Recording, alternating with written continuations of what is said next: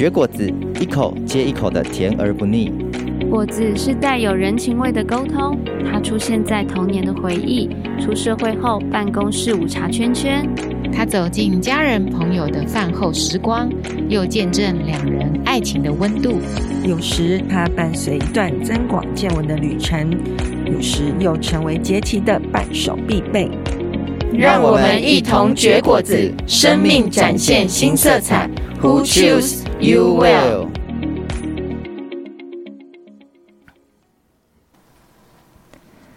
Hello，听众朋友，大家好，欢迎来到绝果子。这是一个访谈性的节目，探索晚熟世代的成长与挑战。我是你们的主持人奶粉罐。本季呢，我们谈的是生活如何排解我们的压力。那今天呢，我们邀请到我们的访谈来宾彼得潘。过去认识他，还知道说哦，原来他有一个不太一样的兴趣，也就是泡咖啡。我们一般人。想到泡咖啡，可能是哦，在家里面用手冲咖啡机哦，那泡出一个很美好的味道，香醇的味道，然后我们就在家里面静静的坐着品味生活。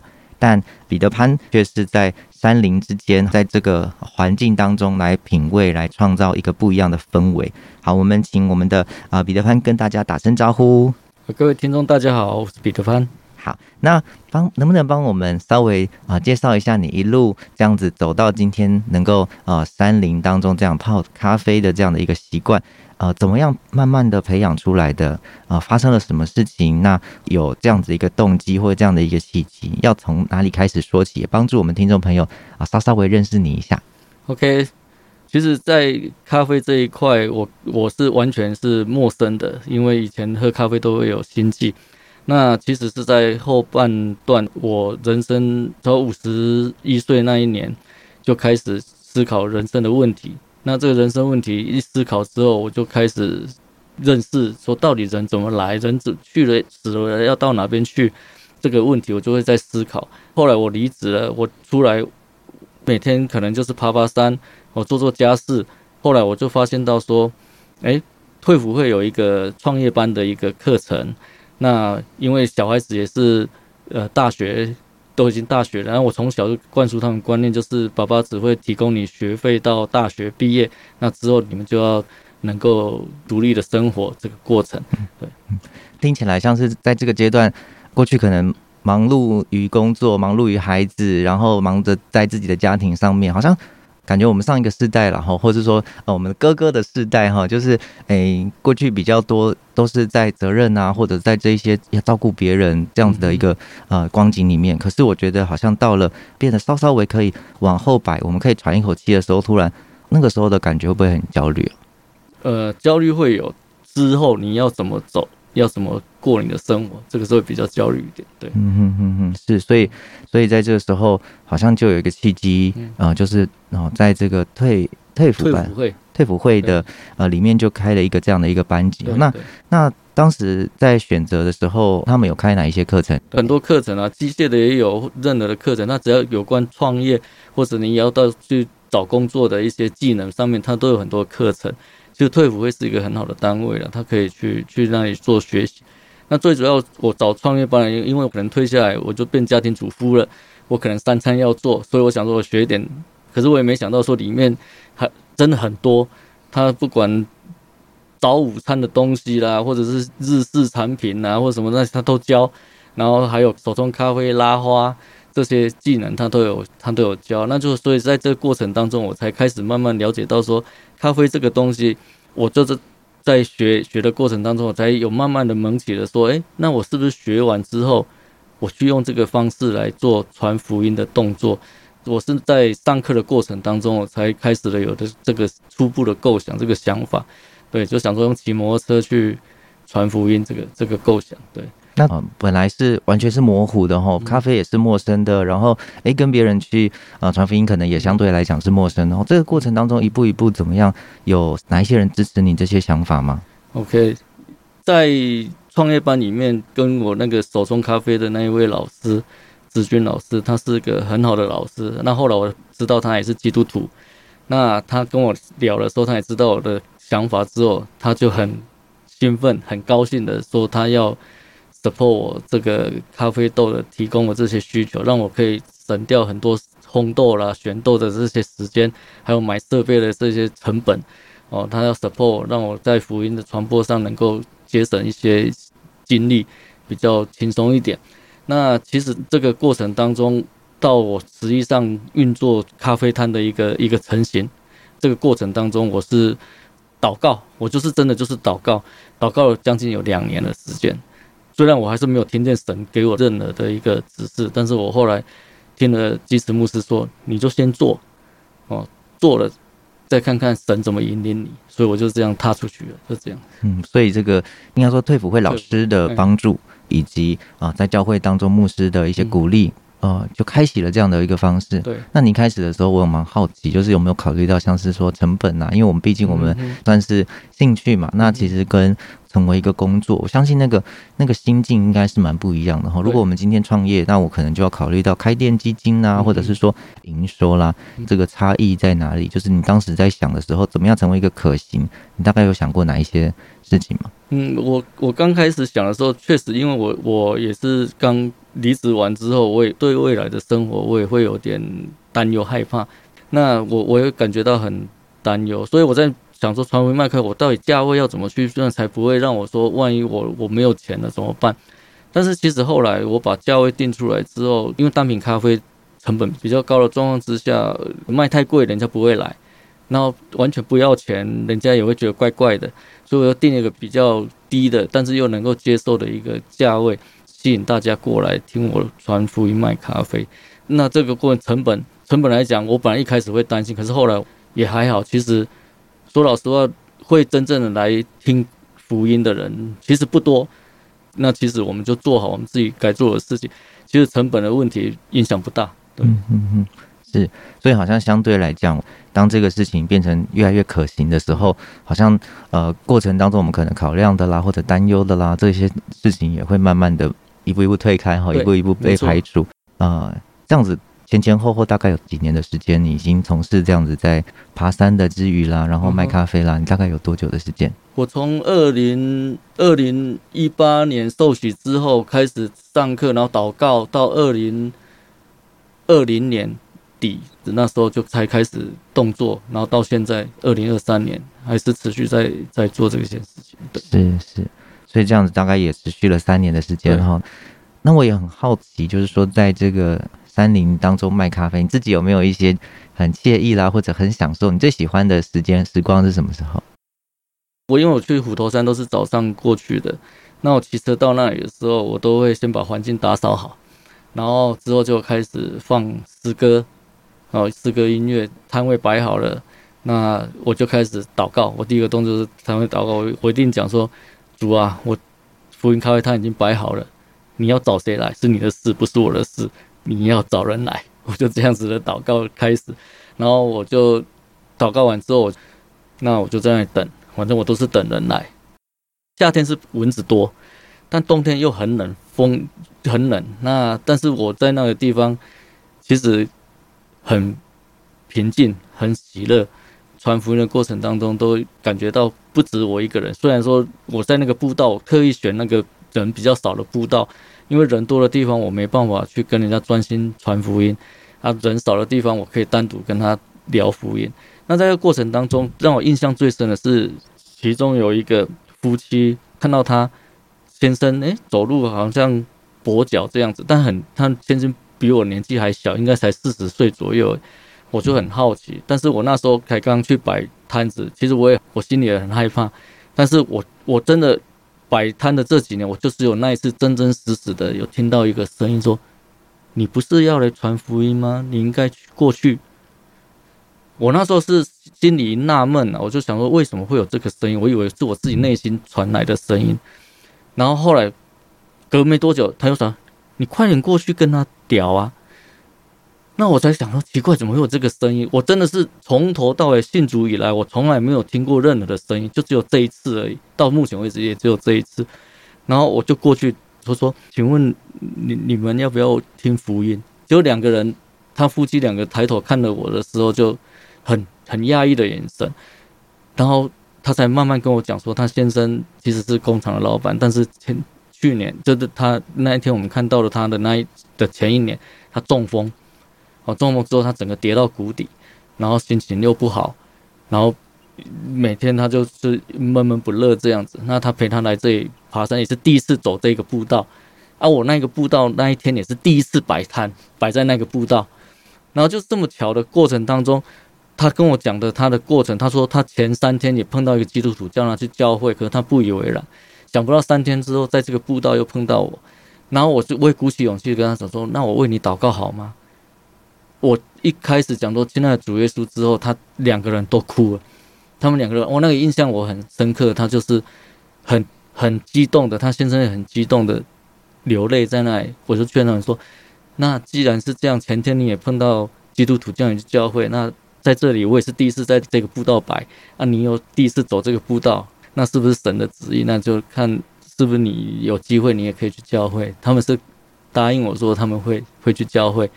看着他们背影走的时候，我真的哦，那那时候我眼泪其实我也流下来。我也是觉得，怎么有这么神奇的事情，会会有这么神奇的经历？而且我第一次真真实实听到好像那个声音，但是我真的一开始我以为是我自己内心的声音在在呼唤我，可是后来我自己想想，应该不是。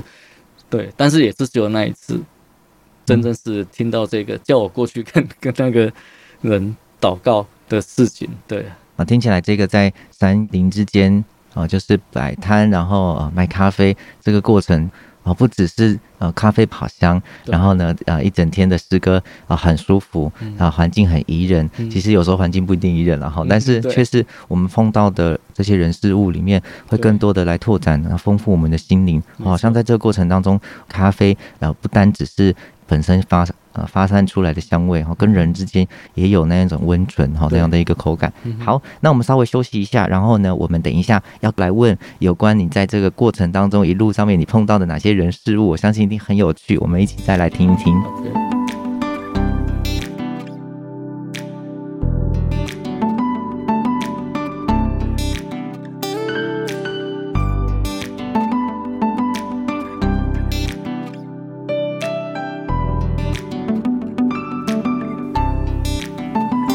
听众朋友，大家好，你正在收听的是绝果子，我是奶粉罐。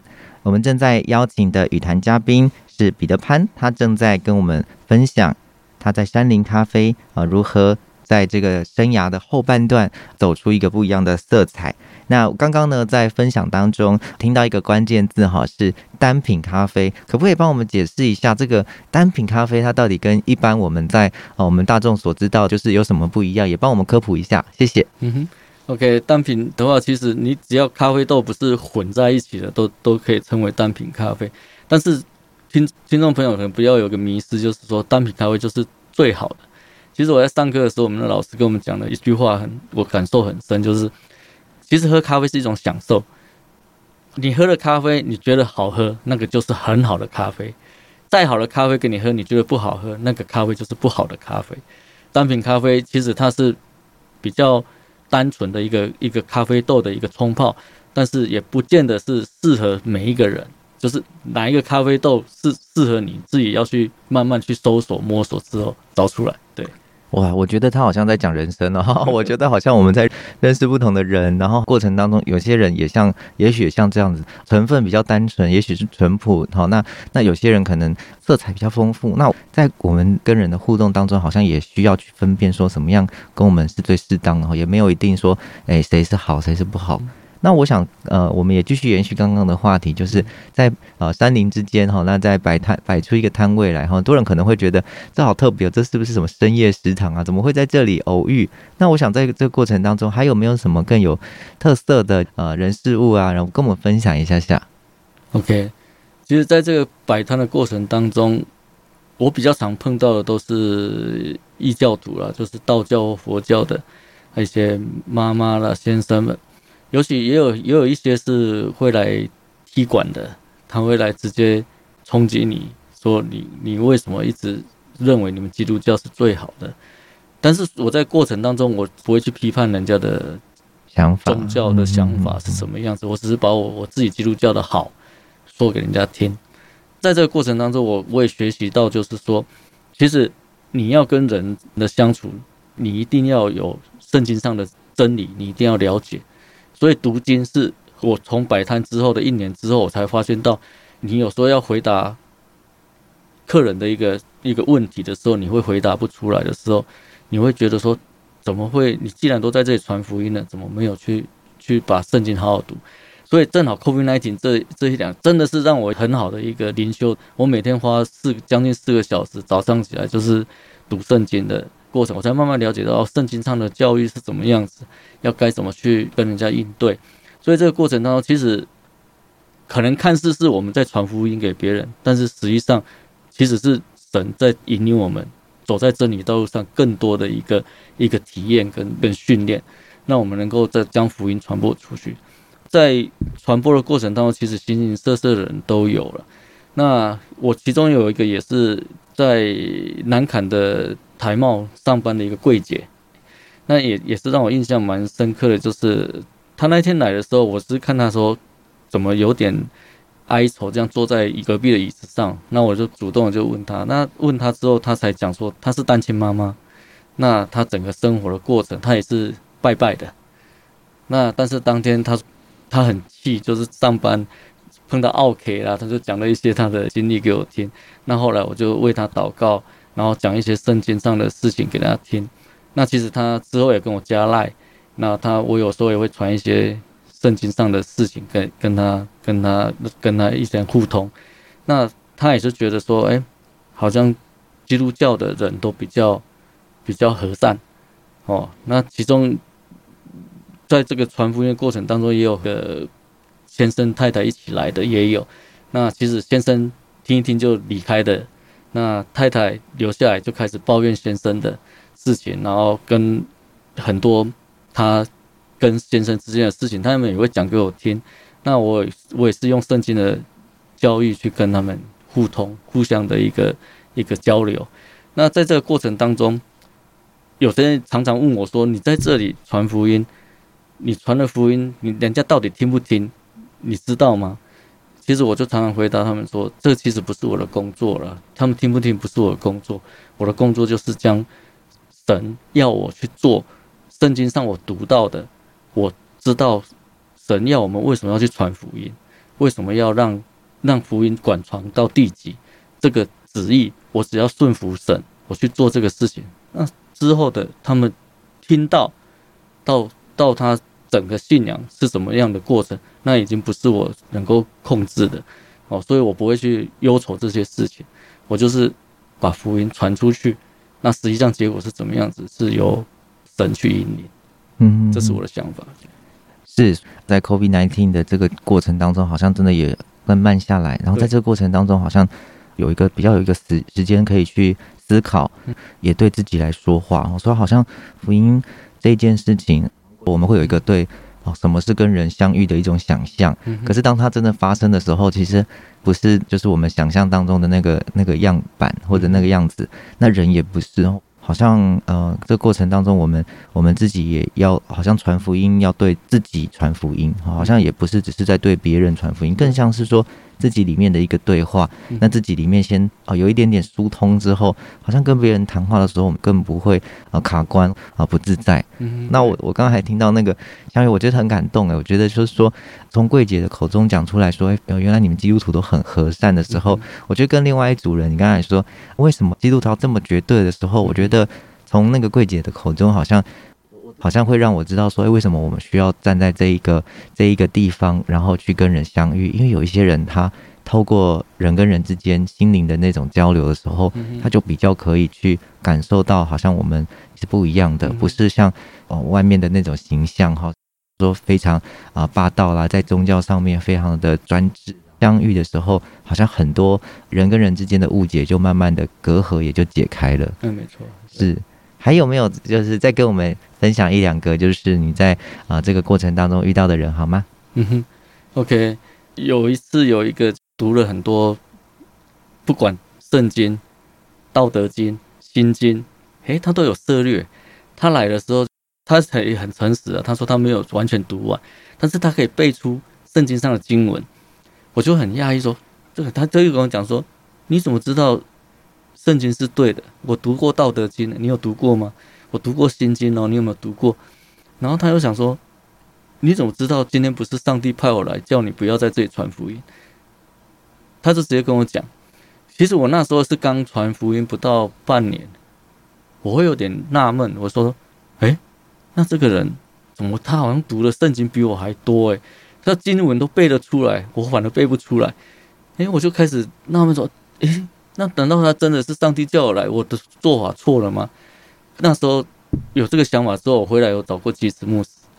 其实他他跟我讲说，这个就是一种试试探，圣经的经文你还是要去念哦。其实其实牧师对我来讲是一个很亦师亦友。其实我感佩他能够引领我们这个牧区哦，这样他教导我们。而且我说私底下我有我也会有一些圣经上的问题，我会问他。回来之后我就开始查找说，哎，圣经上他那个说他道德经怎么讲过的事情，那那他。我回来思考之后，然后在圣经上去研读之后，我后来发现到说，哎，其实不是这一回事啊。哦，他讲的其实是一个，呃，我我我不知道该不该讲用这个这四个字胡说八道。这个 就是有时候人家就是会把一些道理当成真理，他会讲出来之后，你会让我一时之间会觉得说，哎，他讲这是很对哦，会有这种错觉。那实际上，如果真正的到圣经上来研读之后，你就会慢慢知道，说其实那些东西都不是真的，哦，只是一个假象，一个就是就跟末世一样，很多假基督、敌基督一样，会让你瞬间产生了一个错觉，说哦，他讲的是对的，好像很就好像成功神学是一样的。我说你信信基督，哦，所有都会很好，都会很不错，但实际上不是这样啊，就圣经上写的不是这样，不是说你信了基督之后，哦，你就是所有的在物质生活上都会提升。不是这样子，所有病都会医好，也不是这样子啊。我去传福音卖咖啡，有碰到很多人来踢馆，有碰到很多人来赞美我。刚开始我会，我会心会有很多的波动，但是慢慢这这一两年来，我后来我都不管你是赞美，你是踢馆，你是干嘛，我心都很平静，因为我知道跟我同在的不是一般人，不是其他人，是真正的上帝神。跟着我一起在摆摊，所以我不会感觉到说害怕或什么。像那个小组里面有人说啊，你怎么这么厉害，还跟人家可以这样互动？我说其实也没什么难啊。读圣经的时候看到什么，听到什么，反正我背后一个老大很强，他会带着我去做这件事情。所以我后来我我在摆摊的过程当中碰到了形形色色的人，哦，我都不会有那种很大的冲击。就是一切都随随着上帝的引领去做就对了，嗯嗯，是这样的。我记得好像呃，我们在圣经里面哈，如果耶稣也遇到形形色色的人，嗯、这里面也也不乏有好像对他的啊、呃、这个形象也好，或是对他啊、呃、的教导也好，就是好像有一些挑战和质疑的人哈。那耶稣也是很巧妙的，好像很啊、呃、顺利的，就一个一个的啊、呃、化解。我觉得在这个过程当中，我们好像在体验那个耶稣他啊、呃、这个那个时代里面他所遭遇的同样的事情。然后，但是我想，如果今天啊、呃、耶稣在我们这个时代的话，然后我在想说，会不会不会他也好刚好到跑到山林里面去卖咖啡哦，然后刚好遇到踢馆的人哈。我相信可能真的是像你讲的，我们好像在呃这个过程当中，好像一步无论是顺境也好，或者是逆境也好，好像自己的心也慢慢。安定下来哈，不再是受到那么多的一个冲击或波动，然后就在这时候，反而就带出生活当中中的那个悠闲和和慢慢生活哈。我觉得这个过程其实一步一步也体会，好像我们信仰里面给我们一些很棒的元素。对，没错，因为我在一开始的时候去摆摊的时候，我都会有很大的期望，说啊，今天有很多人会来。但是几乎我摆摊这三年多以来。其实共估的机会是最多，每天就是锻炼身体，就是把东西搬到车摩托车上，然后再搬到山上，然后再就原封不动再搬回来。其实大部分都是这个样子，又更何况是今年初的时候被警察说不能在那里做做盈利的卖咖啡的动作，那我后来改成没有没有金钱的交易，我纯粹就是传福音，就是用喊的方面说听福音，免听福音。的话，免费喝咖啡的方式，这样去传传递讯息。那今年也共估了好久。今年，嗯，母亲节那一段时间的时候，有有一对从大陆回来的那个兄妹，他们就很好奇，这个方式，然后跟我聊聊了之后，他们到要走的时候还跟我讲说：“你真的是不用钱吗？真的是要免费请我们吗？”我说：“对啊，你都哦、呃、听我讲福音，我为什么会受洗见证？你都听我讲了半个小时这样子，那我这个咖啡就请你们喝啊！你们如果有机会可以去教会什么？诶，他们就很高兴的离开。我看到他们背影的时候，我就想说：诶，不错，我又撒了个种子。对，但什么时候萌芽，我不晓得。对。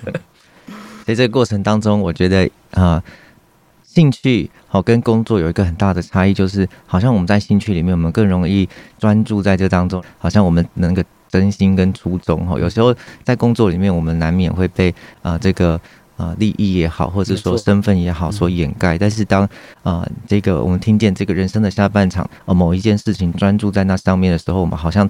回到好像我们原本的样子，那人跟人之间的相遇也更加的单纯，然后交流之间好像也更加没有隔阂。没错，好好谢谢我们的彼得潘，最后我们就啊跟我们一起听众朋友说声拜拜，各位拜拜。